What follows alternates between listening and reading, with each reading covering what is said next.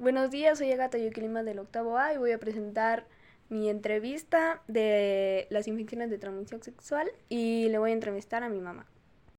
¿Qué son las infecciones de transmisión sexual?